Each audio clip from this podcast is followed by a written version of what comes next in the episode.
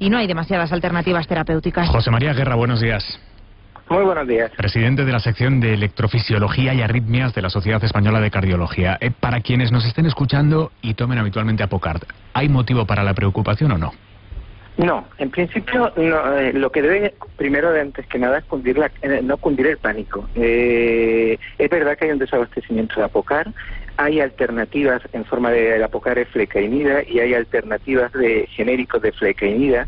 Es verdad que no todos los genéricos en este momento están disponibles, hay genéricos que también faltan, pero en principio, según la Agencia Española del Medicamento, hay genéricos disponibles. Lo que puede ser más o menos difícil es conseguirlos en las oficinas de farmacia.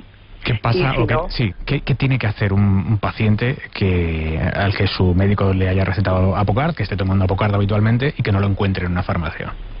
Pues tiene que ir a su médico, porque se trata de un fármaco que en la propia farmacia no se lo pueden cambiar, con lo cual ha de ir a su médico, a su médico de cabecera, y si este en principio no es capaz de solucionarle el problema, remitirlo a su cardiólogo. Es un fármaco que en principio ha sido siempre recetado por un cardiólogo y es el último responsable de cambiar la formulación o darle una alternativa terapéutica. José María Guerra, presidente de la sección de electrofisiología y arritmias de la Sociedad Española de Cardiología. Muchísimas gracias por estar en la SER. Buenos días.